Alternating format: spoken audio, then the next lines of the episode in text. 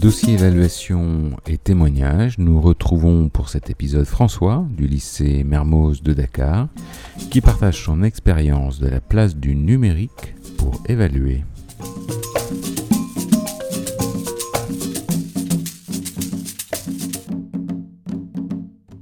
Nous accueillons François Legros, professeur au lycée Jean Mermoz à Dakar.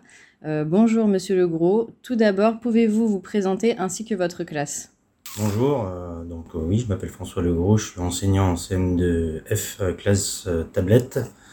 J'ai 28 élèves et ce nouveau dispositif dont je bénéficie est en place depuis maintenant 3 ans. Pouvez-vous nous expliquer comment évaluez-vous vos élèves?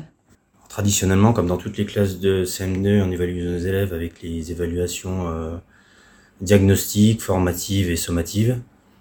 Euh, il faut savoir que euh, l'apport des classes tablettes euh, fait que nous, je, peux évaluer mes élèves avec d'autres supports. Je, pense notamment à l'audio et au visuel.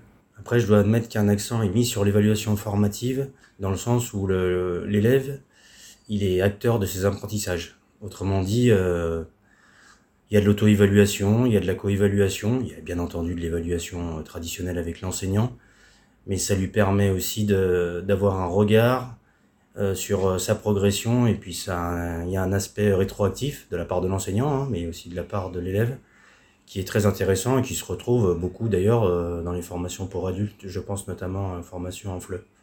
Quels sont les apports que vous avez remarqués de ce fonctionnement justement d'évaluation grâce aux tablettes?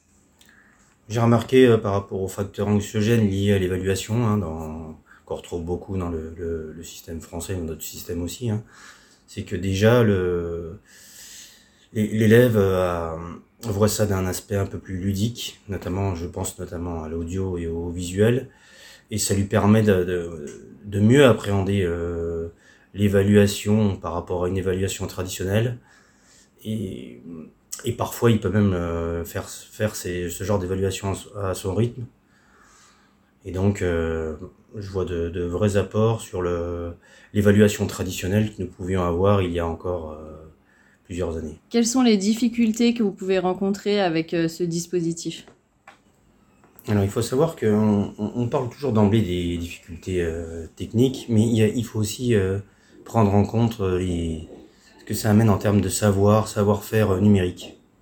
Et à partir de là, on se rend compte que il, faut assimiler le- l'usage des tablettes tant pour l'enseignant que pour les, élèves.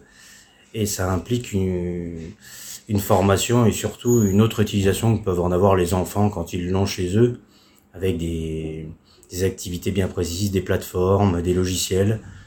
Ils arrivent très facilement à l'utiliser, hein, mais ça nécessite euh, une approche. Et effectivement, euh, il s'agit de les sensibiliser à certaines choses, de les de les former, hein, parce que je répète, là, l'enseignant, il est il est aussi guide, comme euh, je le disais dans la formation pour adultes. Donc, euh, il a un, le, il a un rôle qui est moins transversal, c'est-à-dire qu'il les guide, il les accompagne, il les dirige. Euh, parfois, ils ont des évaluations à rendre euh, via la plateforme, et c'est c'est ce qui crée quand même une, une différence avec le, support papier pour les, les évaluations. Merci beaucoup Monsieur Legros pour ce témoignage très instructif et très exhaustif.